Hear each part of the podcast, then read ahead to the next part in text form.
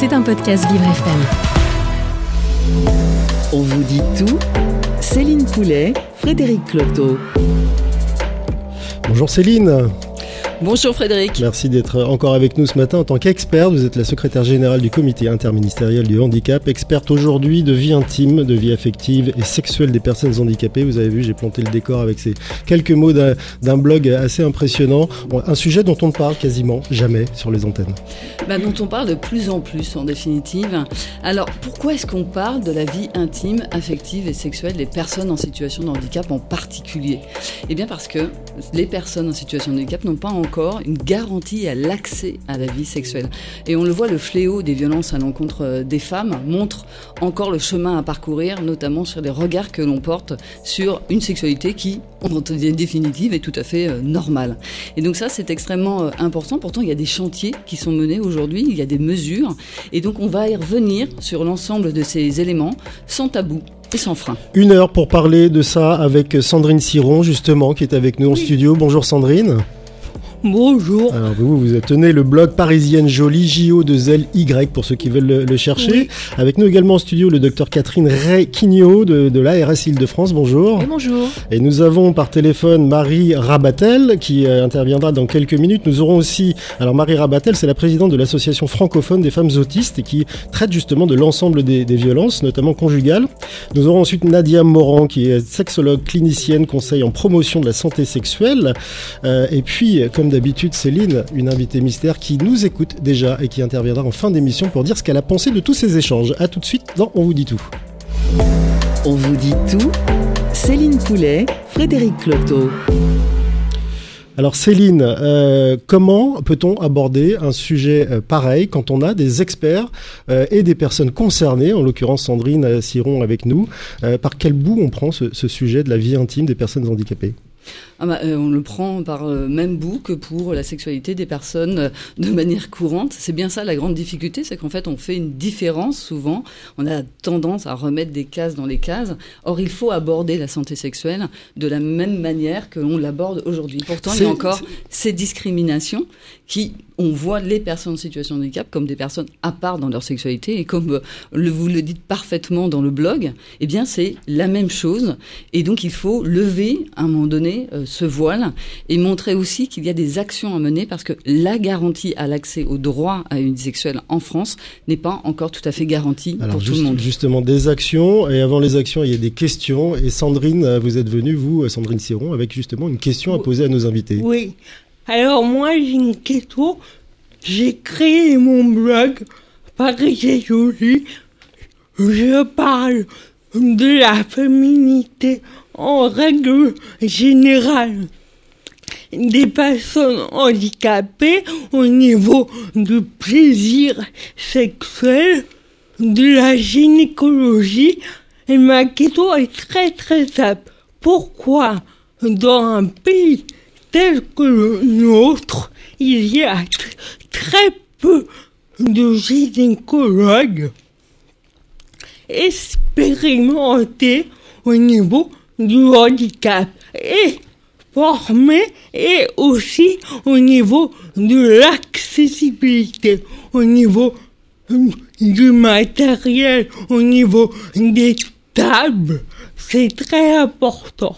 Question précise, docteur Catherine Requigno, est-ce que vous voulez y répondre Oui, c'est une euh, excellente euh, question et qui est en fait un, constat, un constat que nous avons euh, également partagé puisque en fait on a fait un état des lieux en Île-de-France hein, des besoins, des besoins des femmes, qu'elles soient en ville ou en établissements médico-sociaux et aussi en regard un besoin des, professionnels. Et ce que vous dites, Sandrine, c'est la réalité. C'est, mm. Il y a un manque de suivi par les gynécologues, certes. Un, manque, de gynécologues tout court. Oui, un manque de gynécologues. Oui, c'est vrai que les gynécologues c'est une profession euh, qui malheureusement, et on le sait bien, hein, est atteinte aussi par l'âge. On a peu de renouvellement euh, des générations, on en manque.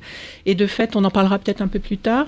C'est euh, aussi la raison pour laquelle on s'est tourné vers une autre profession médicale, les sages-femmes, qui sont partantes pour réaliser, réaliser un suivi gynécologique dans les établissements, mais aussi auprès, auprès des personnes en situation de handicap, à condition qu'elles soient formées. Alors, alors, oui, je suis d'accord avec vous, mais malheureusement, il y en a très, très peu qui sont formés au niveau du handicap. Parce que tous les handicaps ne sont pas les mêmes. Il y en a des tas et des tas. Du coup, c'est très compliqué de trouver une sage-femme qui connaisse le handicap. Oui, c'est vrai. Alors, dans ce, ça, je suis d'accord avec vous, et c'est ce que nous avons commencé à réfléchir, notamment avec euh, la nouvelle présidente de l'Ordre national des sages-femmes, Madame de Rédinger, qui vient d'être nommée, pour euh, mettre en place, mettre en place une formation très tôt dans les écoles de maïotique, donc de sages-femmes, pour ces jeunes, ces jeunes qui s'orientent vers cette profession. Et puis, bien sûr, mettre en place une formation pour celles qui sont déjà diplômées. C'est ce qu'on a fait dans le cadre de l'étude Andy Gynéco en pratique, où nous avons mis au point, élaboré, conçu une formation. Et ces sages-femmes euh, ont pu intervenir dans des établissements médico-sociaux auprès de femmes en situation de handicap tout type de handicap. Elles ont été formées. Évidemment, l'examen gynécologique n'est pas le même pour une femme euh, qui n'a jamais eu, bien sûr, de relations sexuelles ou une femme euh, ménopausée, mais qui a besoin aussi d'un examen, une palpation des Et- seins, etc. Et, Mm. et aussi, ça dépend du handicap. Exactement. Parce que si on est une personne tétraplégique, Oui. c'est pas le même examen que pour IMC. C'est plus compliqué. C'est plus compliqué. Dans la démarche en fait hein, qui a été engagée notamment, euh, comme dire le docteur Requigno va, va revenir hein, sur les sages-femmes, il y a eu toute aussi cette question autour de la violence à l'encontre des femmes en situation de handicap.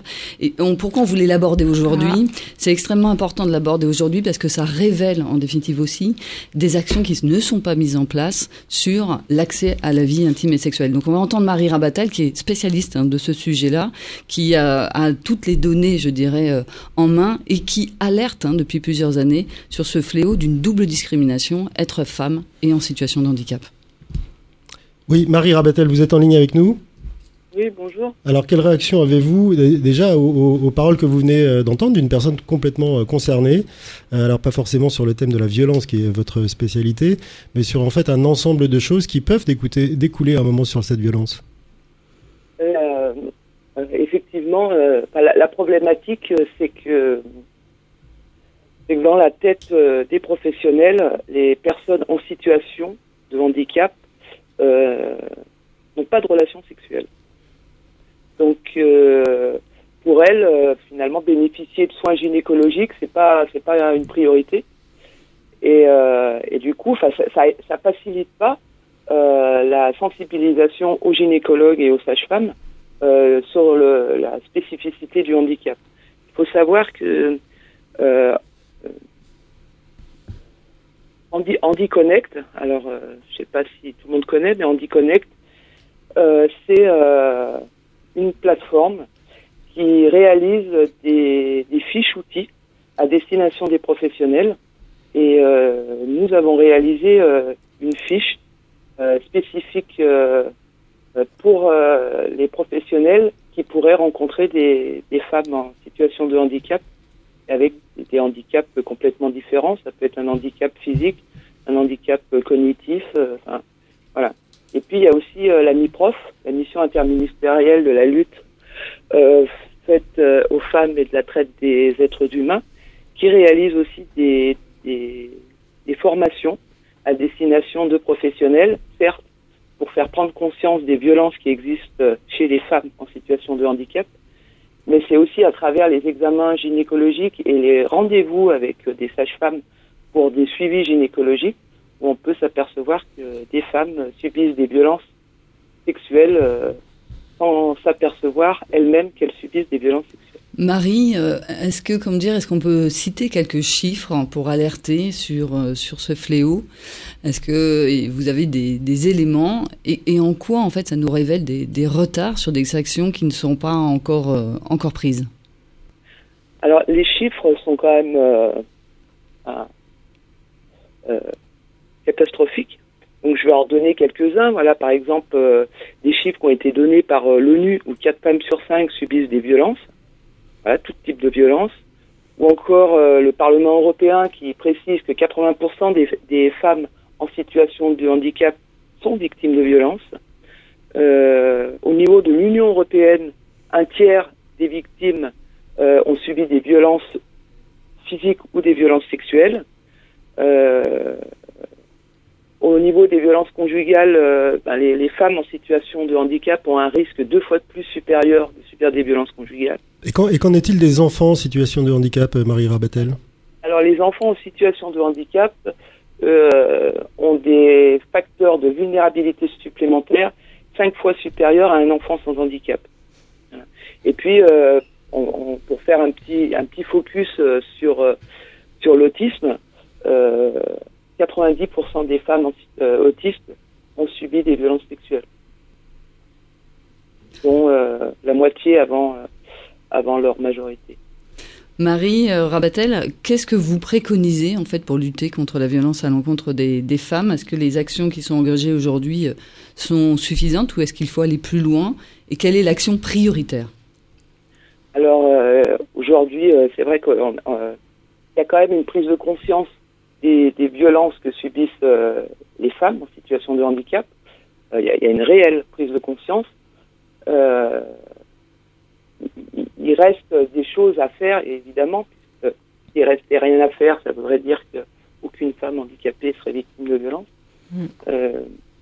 Les, les, choses qui restent à, à faire, c'est surtout, certes, la, la, prévention, puisque une, les personnes en situation de handicap ont aussi cette difficulté de prendre conscience que ce qu'elles subissent, c'est une violence.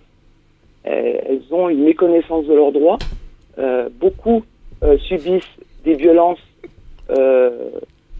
sexuelles notamment, sans, sans, sans s'apercevoir que c'est une violence sexuelle. Voilà, on a pu avoir des retours de, femmes qui ont été victimes de viols. Elles, vont expliquer, elles vont nous expliquer bah, ce qu'elles ont vécu. Mais pour elles, c'est pas un viol, c'est ni une agression sexuelle, c'est voilà parce que bah c'est comme ça et, euh, et, voilà. Parce qu'en fait, quand on est victime de violences sexuelles, il y a des conséquences psychotraumatiques qui sont euh, qui sont très graves, notamment bah, le fait de, que le corps, en fait, le corps de la personne, bah, cette personne va se mettre très souvent en fait en en, en dissociation et euh, va utiliser son corps euh, pour le mettre dans la même situation où elle a vécu son, son agression. Et du coup, c'est des personnes qui ont une, une, sexualité complètement débridée, qui sont persuadées que c'est euh, ce qu'elles veulent. En fait, c'est pas elles qu'elles veulent, c'est c'est le, résultat d'un traumatisme. Et du coup, en fait, euh, elles s'auto-anesthésient, hein, c'est un peu ça, hein, euh, pour ne pas ressentir en fait euh, cette violence qu'elle a pu subir notamment, euh, quand on est victime de viol, on se retrouve confronté à la mort, et du coup, on est, on, est plongé en fait dans la mort, et du coup, c'est un, moyen de survie en fait. Une sorte de dédoublement de, de, personnalité. Sandrine Siron, vous êtes une personne parfaitement concernée. Je vous demande pas d'entrer dans les détails, mais est-ce que ce genre de violence, vous, vous avez eu affaire à, elle? Oui. Euh, en fait, c'est très compliqué à, à, à, vivre. Mais effectivement, j'ai eu affaire à des violences conjugales. Et du coup, c'est très compliqué, étant femme handicapée, de, de, de, de dire ce n'est pas ma faute. Et vous avez euh, justement euh, euh, séparé les genres. Est-ce que est-ce que vous en avez parlé? Est-ce que vous avez pu en parler Vous rendre compte que c'était pas normal? J'en ai pas parlé tout de suite. J'en ai parlé très longtemps après. Mais malheureusement, on vit dans un pays où, quand on est en couple, quand, quand l'une des personnes est handicapée, on est tributaire du conjoint à cause de l'allocation adulte handicapé. C'est pour ça qu'on demande la déconjugalisation qui est très important et je pense que Emmanuel Macron a entendu parce que il a entendu, il a fait soit on appelle ça machine arrière ou machine avant, mais on voit en fait les conséquences directes de ce genre de, décision pour lequel beaucoup se sont battus pendant cinq ans. On va se retrouver tous ensemble dans quelques instants encore dans On vous dit tout avec une, nouvelle invitée. Merci Marie Rabatel d'avoir été avec nous en direct et nous prendrons Nadia Morand, donc une sexologue clinicienne, pour parler de sexualité de personnes handicapées et surtout cette question tabou, pas tabou. On a bien vu qu'en fait c'est plus que tabou puisque dans l'opinion des gens ça n'existe pas. À tout de suite dans On vous dit tout.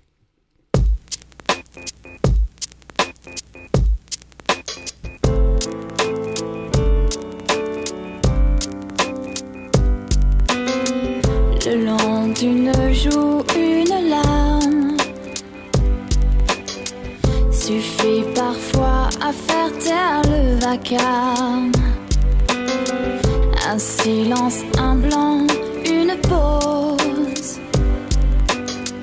Même si c'est pas grand chose,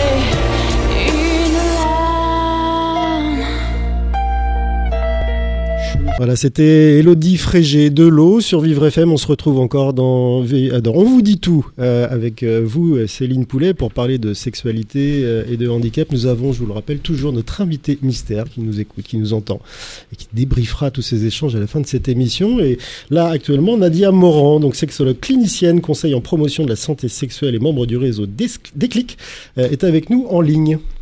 Oui, bonjour. Bonjour. Bonjour Nadia. Euh, alors une petite question, on dit donc est-ce que c'est tabou, pas tabou en fait la vie intime, euh, affective et sexuelle? Alors on a discuté, euh, on peut dire que c'est tabou parce qu'on n'en parle pas, mais en fait on en parle de plus en plus. Donc est-ce que c'est véritablement tabou? Et quels sont les freins aujourd'hui? Parce que on a parlé des violences, mais la sexualité c'est aussi très gay en définitive, c'est joyeux. Euh, donc euh, quels sont aujourd'hui les, les freins et les, les discriminations qu'on peut rencontrer et quelles sont les actions qu'on peut mener? Oui, effectivement, c'est euh, l'idée, c'est d'aller quand même euh, vers euh, le plaisir et, et en fait euh, la réalisation des, des droits, l'accès aux droits euh, des, des personnes, de tous. Et donc la, la première chose, je pense, et ça fait écho à ce que disait tout à l'heure Marie Rabatel, la, la première chose à, à faire, c'est déjà d'assurer ce qui existe déjà dans la loi, ce qui est censé déjà être mis en place au niveau de l'éducation, de l'accès à l'éducation à la vie affective et sexuelle pour tout le monde. Donc déjà euh, dans le système euh, ordinaire entre guillemets, Et vous faites bien de préciser pour tout le monde parce que c'est déjà pas le cas pour les personnes valides. hein. Mhm. c'est ça, c'est déjà pas le cas pour euh, en, en milieu ordinaire, mais là où c'est d'autant plus important pour des personnes en situation de handicap. Alors bien sûr, les choses sont en train d'évoluer et de changer, mais c'est vraiment important de euh, euh, de soutenir cette éducation à la vie affective et sexuelle de toutes les manières qui sont euh, nécessaires et appropriées euh, aux personnes euh, et en s'adaptant euh, aux différents handicaps et aux différentes situations qui peuvent mettre les personnes euh, en difficulté, notamment par rapport à la, à la santé sexuelle. Et puis par rapport à ça, ben, ça, ça peut passer par plein de choses. Ça peut passer effectivement par ben, déjà ce qui, a, ce qui est prévu par la loi, donc le fait de, proposer des séances d'éducation à la vie affective et sexuelle, mais aussi ça va passer par la pérédance, la expertise, le fait de, vraiment euh, mettre en place euh, des, rencontres, des, groupes euh, d'expression qui permettent aux personnes de, partager leur expérience. Euh, et c'est une grande source euh, d'apprentissage. Et tout ça, c'est des choses qui vont permettre ben, d'évoquer euh, à la fois toute la partie prévention, mais il n'y a pas que de la prévention. Effectivement, on va parler de consentement, euh, de, de lutte contre les, les violences, de, euh, euh, enfin, voilà, de, de lutte contre les grossesses non désirées et euh, les, les infections sexuellement transmissibles. Euh, pour les, et pour chacun de ces aspects, c'est vraiment important parce que les personnes en situation de handicap sont plus euh, vulnérables euh, que, que la population euh, ordinaire. Euh, mais en plus, effectivement, c'est vraiment euh, pouvoir en parler de manière positive et, euh, et aller euh, vers cet accès au plaisir, en fait. L'accès au plaisir, est-ce que, euh, comment dire, pour les personnes en situation de handicap, est-ce qu'il n'y a pas aussi euh, la, la, la question de la, des familles euh, qui accompagnent les, les jeunes, les adolescents en situation de handicap? Est-ce qu'il n'y a pas un frein aussi du côté des familles de vouloir, d'imaginer que son propre enfant peut avoir des relations sexuelles, peut avoir d'ailleurs demain un enfant, hein, parce qu'évidemment la, vie, la santé sexuelle c'est pas lié à la santé reproductive, mais quand même, est-ce qu'il n'y a pas aussi un travail à faire? Parce qu'on parle beaucoup de l'éducation nationale, on parle, mais aussi, est-ce qu'on peut pas parler aussi Des familles des elles-mêmes. familles ouais. elles-mêmes Mais du coup, c'est même euh, encore plus large que ça. C'est vraiment euh, qu'est-ce qu'on peut faire au niveau des représentations, euh, au niveau des médias. C'est aussi comme, enfin, voir comment le, le, le handicap est médiatisé. Euh, ça fait partie de, du gros problème, euh, enfin de l'un des gros problèmes auquel on a à faire face, qui est le validisme. Et, euh, et vraiment, ce, ce validisme, il passe aussi par le fait que euh, ben, la sexualité des personnes euh, en situation de handicap est, est, est médiatisée. On peut pas dire qu'elle soit pas médiatisée, mais elle est vraiment médiatisée d'une manière très biaisée. Et heureusement, aujourd'hui, il commence à y avoir des choses euh, un petit peu différentes et qui font un petit peu respirer tout cet espace. Les- Par exemple, lesquelles, je lesquelles, à- par exemple, Nadia je Moran pense à, à la série euh, 1m20 par exemple sur arte.tv qui, euh, qui fait vraiment euh, une grande respiration euh, et qui permet vraiment de médiatiser la, la santé sexuelle, enfin et la vie affective et sexuelle d'une manière euh, enfin euh, différente et qui pose justement ces questions euh, et qui permet aux familles aussi de se projeter dans autre chose que ben voilà mon enfant euh, n'aura n'aura pas de, de sexualité quoi. Il y a un On il a y une a réaction de Sandrine Siron, la parisienne jolie qui est avec nous au studio. Alors, alors pour ma part, je pense qu'on se prend trop la tête. Très sincèrement, il faut arrêter. La sexualité, moi je suis handicapée, je suis sexuellement très active, j'aime le sexe, j'aime les cuisines, J'aime la masturbation. Voilà, il est là. Maintenant, il faut en parler, en parler de manière moderne, de manière, euh, de manière, oui, moderne, décontractée et tout ça. Après, effectivement, je suis d'accord, il faut faire de la prévention. Mais il n'y a pas que ça. On a des personnes handicapées qui sont dans leur appart, ils ont leur vie comme tout le monde. Ça trouve, ils ont plein de sextoys chez eux. Ah, voilà, c'est tout. Euh, Mais en fait, je pense que dans notre pays, déjà la sexualité, Tout court. tout court, c'est très tabou. Mais alors, pour les personnes handicapées, c'est encore plus. Nadia Moran, vous entendez les, les mots de Sandrine Siron. Vous parlez justement de cette série 1m20. Mais quand on parle de sexualité et de handicap sur un grand média, on a quand même l'impression de découvrir une perle rare dans une huître. Euh, et c'est dommage. Et euh, il faut que voilà, il faut que ça, il faut que ça se démocratise. C'est vraiment, effectivement, c'est pas normal que. En fait, moi, c'est ça qui me qui me perturbe un petit peu avec euh, l'utilisation du mot tabou par rapport à la à la sexualité euh, et à la sexualité des personnes handies. C'est euh, à la fois on ça, prend un peu d'espace médiatique, mais à chaque fois sur des biais en fait. Et, effectivement, c'est ce que disait Sandrine à l'instant, Madame. Euh, bah, je suis tout à fait d'accord. Il est grand temps qu'on se détende un petit peu là-dessus et de se dire, mais en fait, c'est juste, euh, on est comme tout le monde, quoi. Donc, euh, Nadia, euh, Nadia, Sandrine, moi je suis complètement, je vous entends, je partage tous euh, là-dessus. Sauf qu'on a aussi des personnes en situation de handicap qui n'ont pas accès à leur corps, qui ne peuvent pas toucher leur corps, qui ne peuvent pas avoir une sexualité euh, comme tout Oui. à chacun, qui ont euh, des difficultés. On parle aussi, on peut parler de la mobilité réduite, mais on peut aussi parler euh, des, des personnes qui ont, qui ont des troubles du spectre de l'autisme. Euh, comment on aide aussi à, euh, à ces personnes à avoir un épanouissement et une santé sexuelle? Nadia Eh ben, ça peut- oui, ça peut passer par, euh, par beaucoup de choses. Et, euh, et encore une fois, c'est vraiment cette question de, de l'accès au droit et, euh, et de voir comment on peut, euh, se- là aussi, se détendre un petit peu par rapport à. euh, en fait, on va très, rapi- très rapidement aller, euh, par exemple, en institution ou, euh, enfin, dans, dans certains cas, aller sur. Euh, euh, oulala, on ne peut pas euh, autoriser tel ou tel comportement. Alors que c'est pas du tout ça la question à se poser. Je, je paraphrase Le, comportement, peu. le comportement ou l'action dont vous parlez, pour être très clair, j'aimerais la comprendre. Est-ce que c'est, on parle bien Faut vous vous dites, est-ce que vous parlez à demi mot euh, de, d'assistance sensuelle et sexuelle? Euh, pas du tout. Pas du tout, Pour l'instant, pas du tout. Euh, mais là, c'est- non, juste par rapport à, au, au fait de bah, qu'il y ait euh, des, des contacts euh, entre les personnes, entre entre, euh, en- entre pairs. Mais Aussi, hein. Céline Poulet parlait des personnes qui n'ont pas accès à leur propre corps, en fait. Oui, mais euh, justement par rapport à ça, alors oui, effectivement, il y a l'assistance sexuelle et puis on peut aussi, euh, euh, mais là encore en France aujourd'hui, la législation est, comment dire, assez ambiguë par rapport à ça. Après, euh, il faudrait pas que ça prenne euh, toute la place non plus. C'est c'est un sujet important.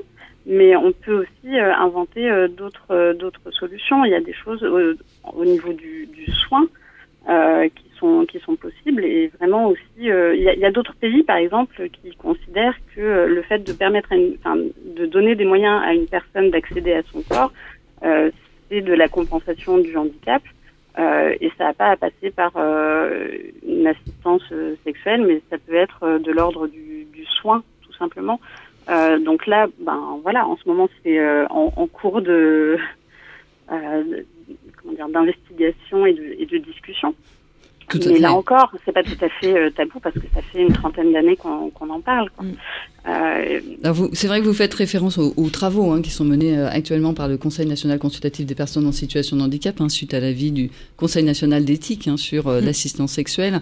On pourra y revenir, Frédéric. Mais moi, j'avais une question quand même à, à Catherine, justement, pour se dire, moi, je suis complètement d'accord pour parler de la, de la santé sexuelle de manière très, très normalisée, en définitive. hein. Euh, mais Qu'est-ce qu'il en est dans les établissements médico-sociaux? Parce qu'on a aussi des, des, des personnes qui sont dans les établissements médico-sociaux et qui ne sont pas à domicile. Et donc, comment ça se passe? Et, et est-ce qu'il y a des actions aujourd'hui? Est-ce que vous pensez que ça bouge Catherine Réquignot. Oui, alors c'est une excellente question. Oui, ça bouge, mais pas suffisamment en fait. Il y a beaucoup de, de réticences. Euh, D'abord, il y a, il y a- je dirais qu'il y a deux sujets. Il faut déjà considérer qu'il y a peu d'informations, et Sandrine l'a très bien dit, pour euh, informer, former euh, les personnes en situation de handicap, quel que soit leur handicap, et bien sûr utiliser les outils adéquats pour en fonction du handicap, ce qui est le, ne serait-ce que le corps, la, la- le, le- comment dire, l'anatomie, euh, ce qu'est le consentement, la vie affective, etc. Savoir que c'est possible d'avoir aussi une vie affective au sens large. On n'est pas uniquement dans le rapport sexuel. Je me souviens d'un exemple, hein, c'était dans un établissement polyhandicapé, deux jeunes, adolescents. Et en fait, ils étaient tombés amoureux. Ils n'avaient pas de parole, pas de langage. Et en fait, euh, ils ont été séparés. Ils ont été séparés. Et la jeune fille a fait une dépression profonde. En fait, leur vie, leur, c'était vraiment un amour profond. Et a posteriori, euh, on s'est rendu compte qu'en fait, il y avait aussi des représentations de la part des professionnels. Ce qui est très bien décrit, Sandrine, c'est le fait qu'on est handicapé, mais on n'a pas le droit à une vie affective. Et ça, c'est terrible. Donc, en fait, il y a aussi tous ces tabous à lever et il faut former les professionnels aussi à ce qu'est la vie affective, mais holistique au sens large. Je peux permettre ça, il y a ça aussi, je vois ça, mais c'est pas un tabou, ça peut être autorisé. Vous voyez Donc il y a encore un chemin à faire, même s'il y a des, des actions qui sont déjà entreprises. Il y a des actions qui sont entreprises et c'est vrai qu'il y a aussi tout le côté architectural hein, des établissements où on Oui. n'a pas encore euh, les, les, les lits doubles, euh, comme dire les lits doubles dans toutes les chambres, Mm. euh, les lits doubles médicalisés encore moins. Donc c'est Mm. vrai qu'il y a encore un chemin en fait à parcourir parce que c'est très pratico-pratique, mais n'empêche qu'on en a euh, tous besoin. Et je pense pas que Frédéric, euh, tu, tu sois dans un lit simple. Bon, voilà. Donc c'est aussi, euh, in fine, Dans, dans un lit de délire. c'est pour un ça. duvet. Voilà, c'est ça. Euh, donc voilà, c'est aussi toute cette progression qu'on doit avoir, et, et c'est pour ça qu'on peut pas dissocier des personnes qui sont en établissement et des personnes qui sont à domicile. Sandrine Siron.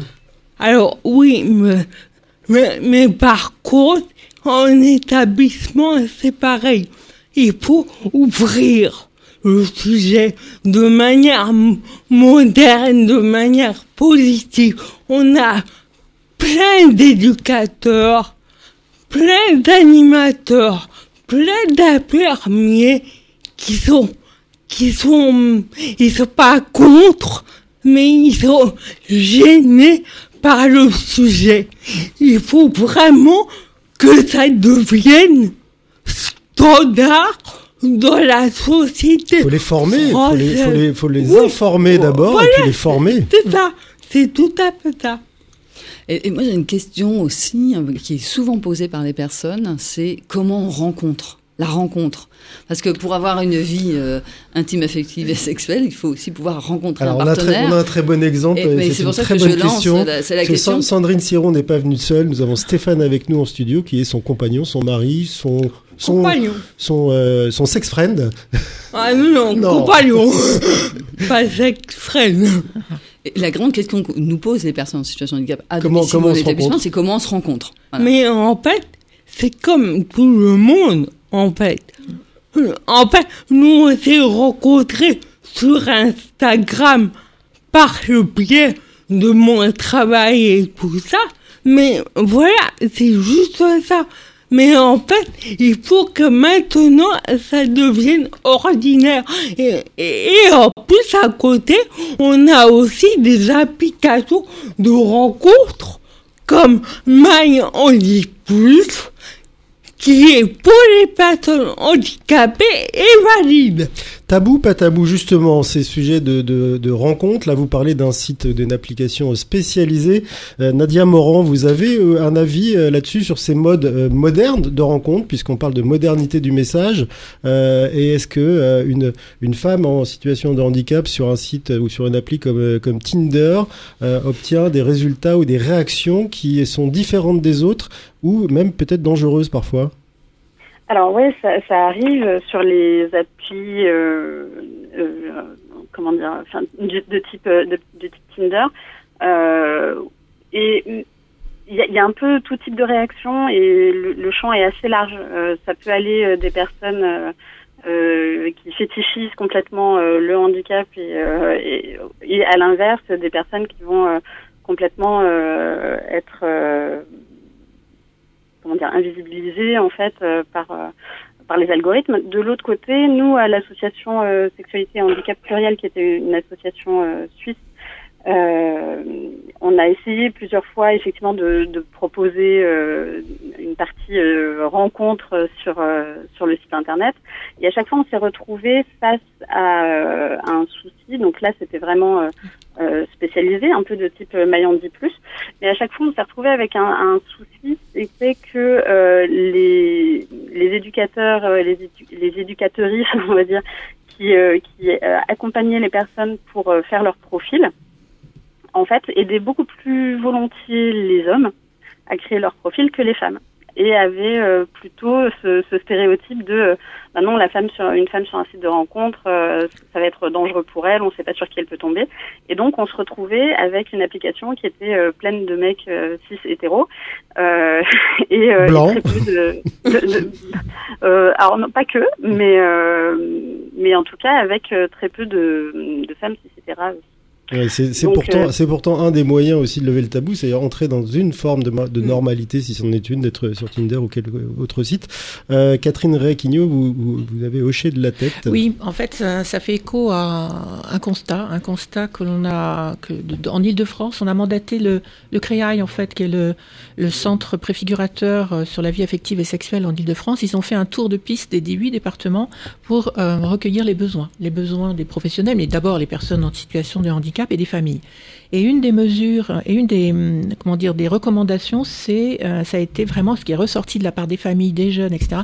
Former, former les jeunes justement à l'utilisation des réseaux sociaux. Et en fait, bon, j'utilise le mot fléau, mais c'est vrai que là, il y a vraiment un souci. Et c'est un des constats. D'ailleurs, les conclusions sont rendues, on les rendra publiques hein, sur le site de l'ARS. Mais, mais néanmoins, c'est un- une des, des, des mesures qui nous, dont ils nous ont fait part importante. Alors c'est peut-être un souci, en tous les cas on a une experte avec nous euh, en studio, Sandrine Siron, puisque je rappelle que vous tenez un blog et puis vous êtes Oui. très actif sur Instagram, parisienne jolie, J-O, 2-L-Y. On continue de parler euh, de vie intime, vie affective, vie sexuelle des personnes handicapées dans On vous dit tout, avec vous Céline et tous nos invités. On se retrouve tout de suite sur Vive FM.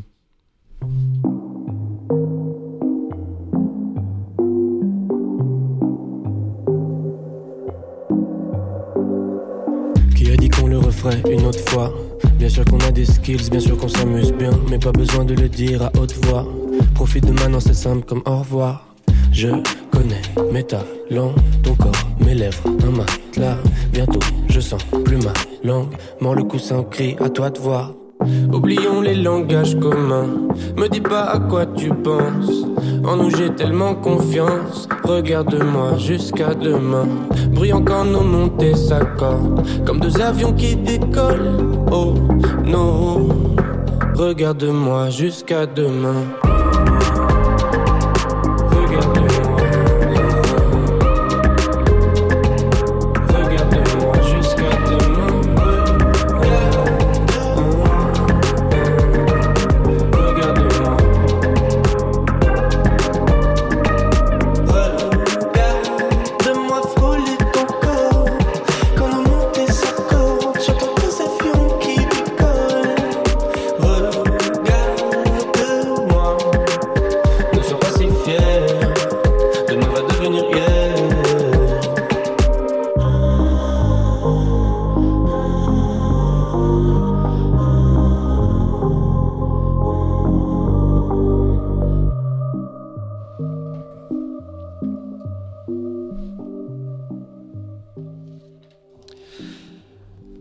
petit tour en musique dont on vous dit tout, mais on parle sérieusement euh, de, vie affective, de vie intime, de vie sexuelle des personnes handicapées. Nous sommes toujours avec nos, invités. Je rappelle donc euh, Sandrine Siron qui tient le blog Parisienne Jolie, Catherine Requigno de l'ARS Île-de-France qui est avec nous en, studio. Nous avons toujours Nadia Moran euh, qui est sexologue clinicienne et puis notre fameuse euh, invitée mystère qui nous écoute depuis maintenant une quarantaine de minutes et qui prendra la parole dans quelques, minutes. Les, les, on, parle d'actions à mettre en œuvre, Catherine Requigno, Mhm. notamment sur de la formation. Moi, je disais plutôt information parce que ça concerne tout le monde. Mais euh, concrètement, comment on peut aller former l'ensemble des personnes d'abord concernées euh, et leur dire vous pouvez avoir une vie comme les autres, euh, notamment une vie affective, une vie sexuelle, une vie amoureuse. Et puis les personnes qui les entourent. On voit cet exemple que vous avez cité qui est quand même sidérant Mm. euh, d'un- centre médico-social qui arrive à séparer deux, deux amoureux, un peu comme une portée de euh, euh, quand, on le, quand on les donne euh, un par un. C'est c'est incroyable. Alors, je vais essayer de répondre euh, de manière concise. C'est vrai que euh, en Ile-de-France et notamment à l'agence régionale, on s'est très vite, très tôt intéressé euh, à l'accès aux soins des personnes en situation de handicap au sens large et peut-être parce que je suis une fille au suivi, au suivi gynécologique, à la vie gynécologique au sens large. Donc ça comprend la vie affective et sexuelle. Donc dès 2015, 2016, 2000 ou 2017, Marc Bourquin à l'époque était le directeur, m'a confié, m'a demandé de mettre en place un programme et de mettre en place des actions.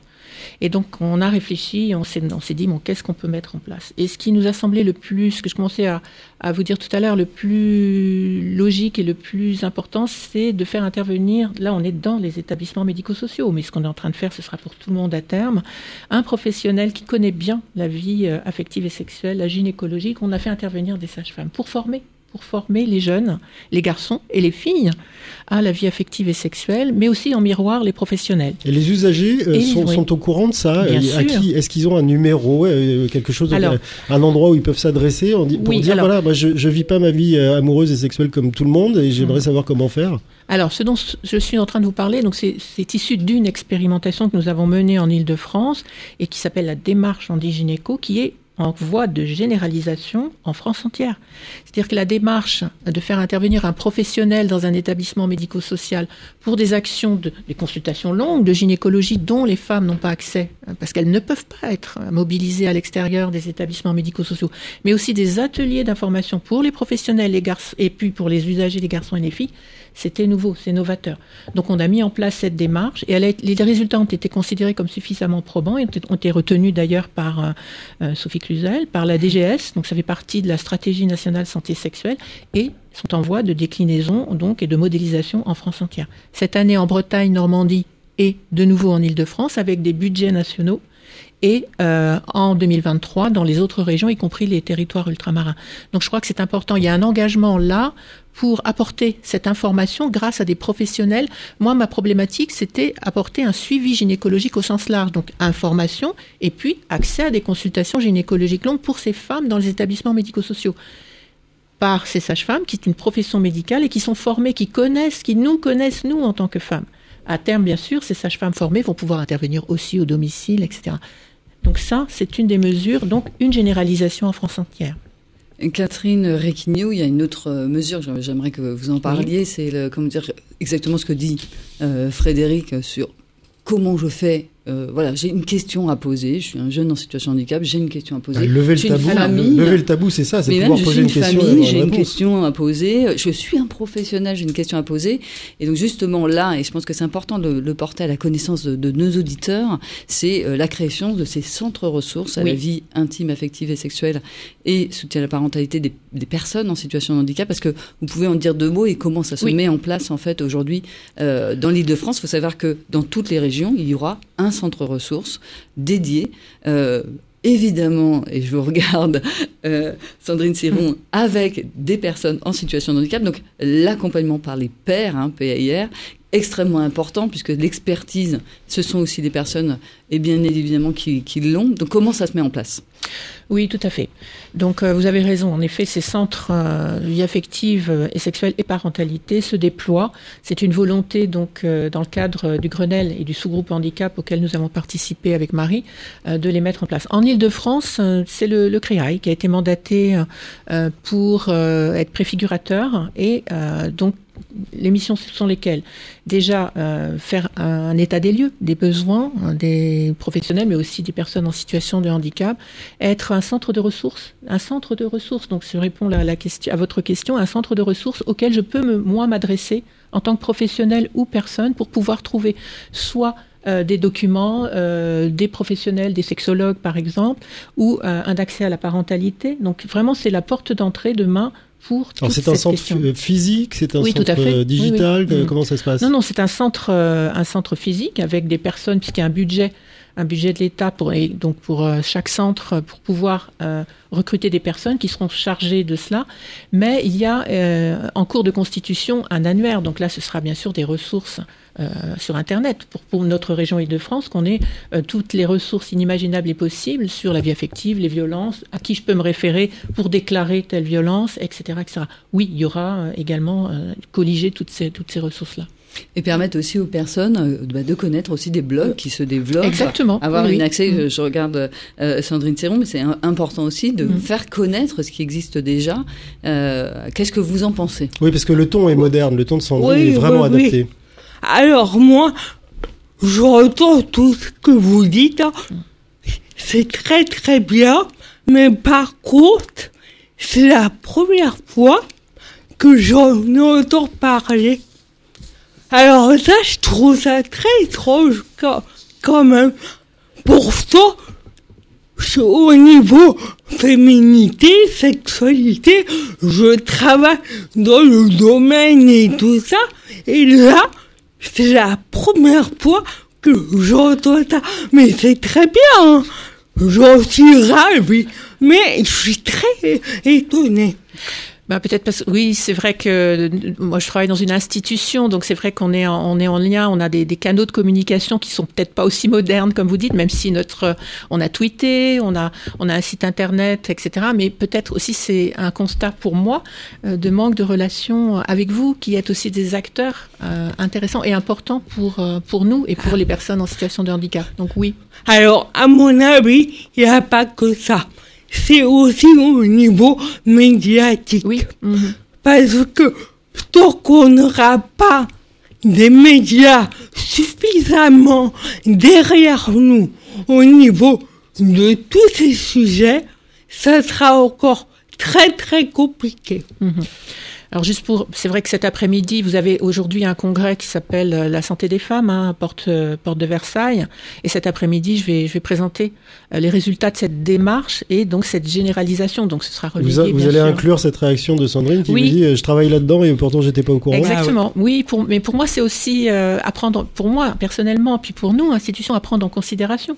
C'est vrai que, euh, et, et j'en discuterai bien sûr avec euh, Lydie du CREAI, mais c'est vrai que toutes ces ressources, vous êtes des ressources précieuses pour nous et pour vous tous à prendre en considération et aussi peut-être à interférer de manière beaucoup plus constructive. C'est l'objectif des centres ressources. En fait, vraiment, Oui. l'objectif des centres de ressources, c'est qu'à un moment donné, dans une même région, on va avoir beaucoup de ressources, mais elles ne sont pas fédérées à un endroit.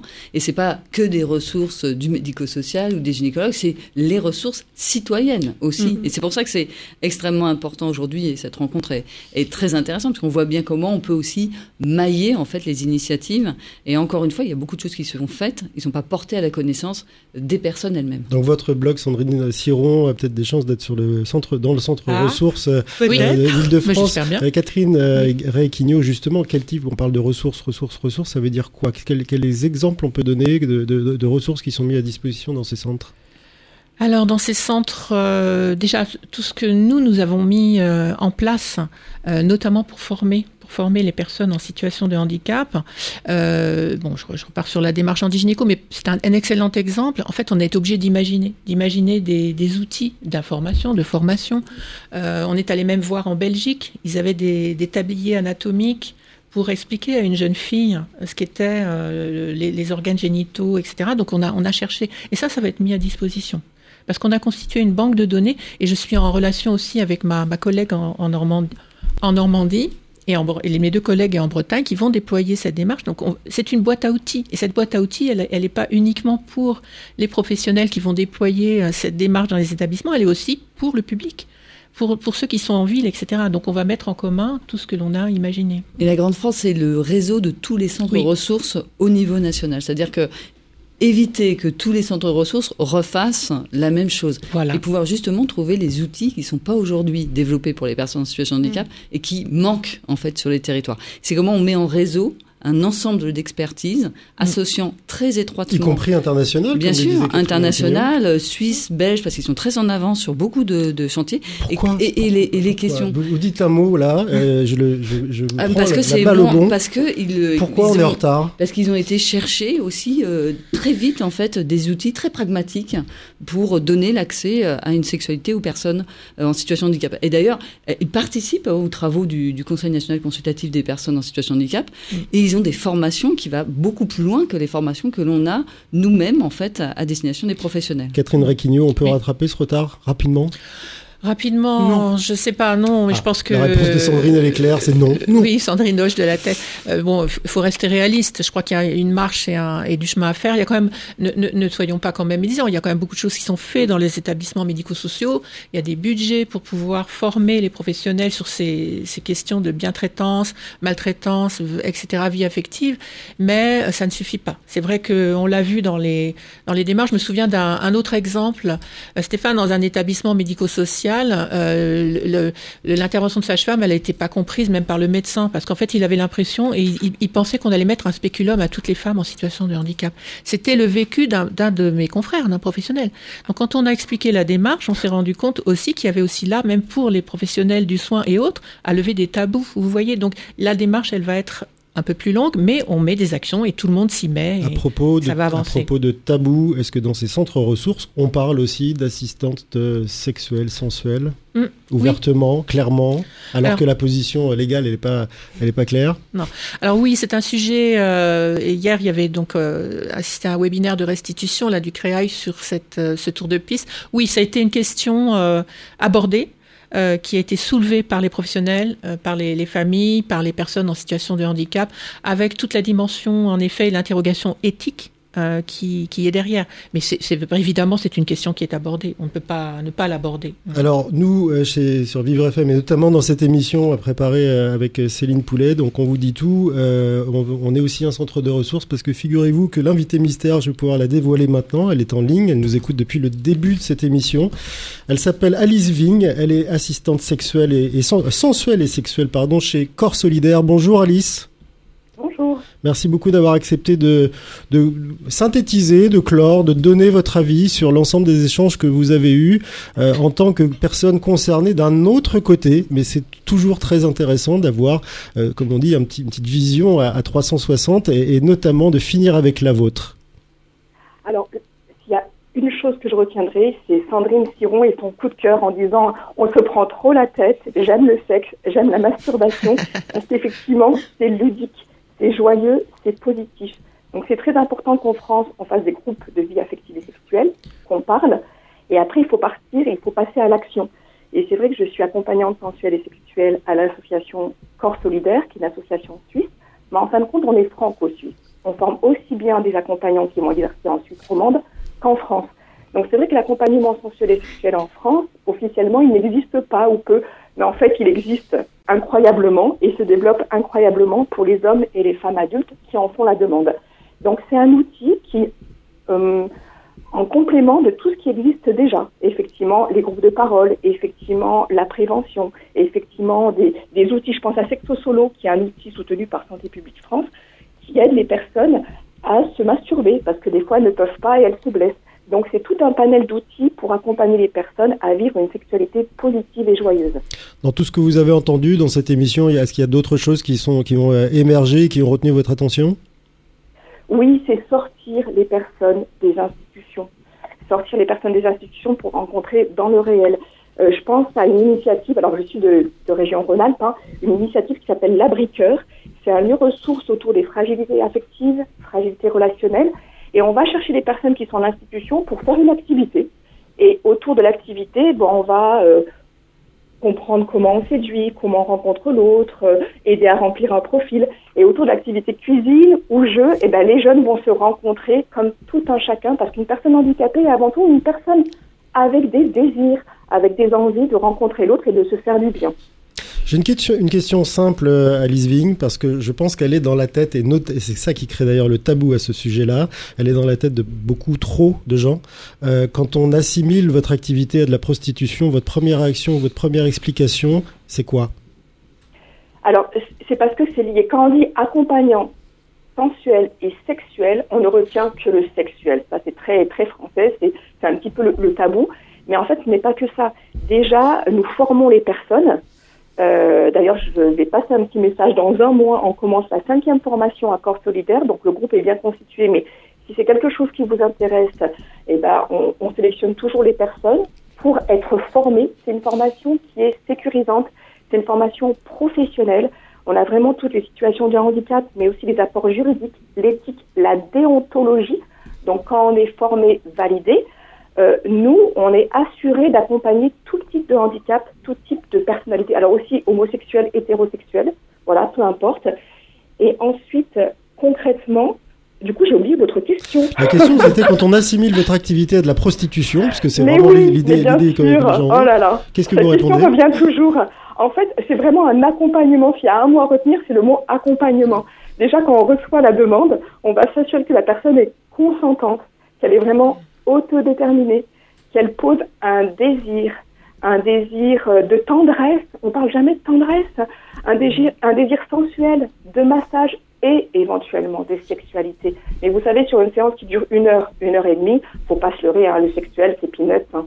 C'est vraiment tout cet accompagnement. Je te regarde comme une femme belle, épanouissante, sexy, ou comme un homme aussi, beau et sexy. Non pas comme un objet de soin, mais comme un sujet désirant. Et ça, pour la confiance en soi, pour l'estime de soi. Mais c'est génial parce que les éducateurs nous renvoient l'image de, eh ben, depuis qu'il a ses rendez-vous, qui le concerne, qui le regarde, qui se passe en chambre reste en chambre, eh ben, il est moins sédaté, on a baissé son traitement, il y a moins de passage à l'acte. Et qu'est-ce qui est mieux sur le collectif? Oh là là, ça c'est vraiment un homme.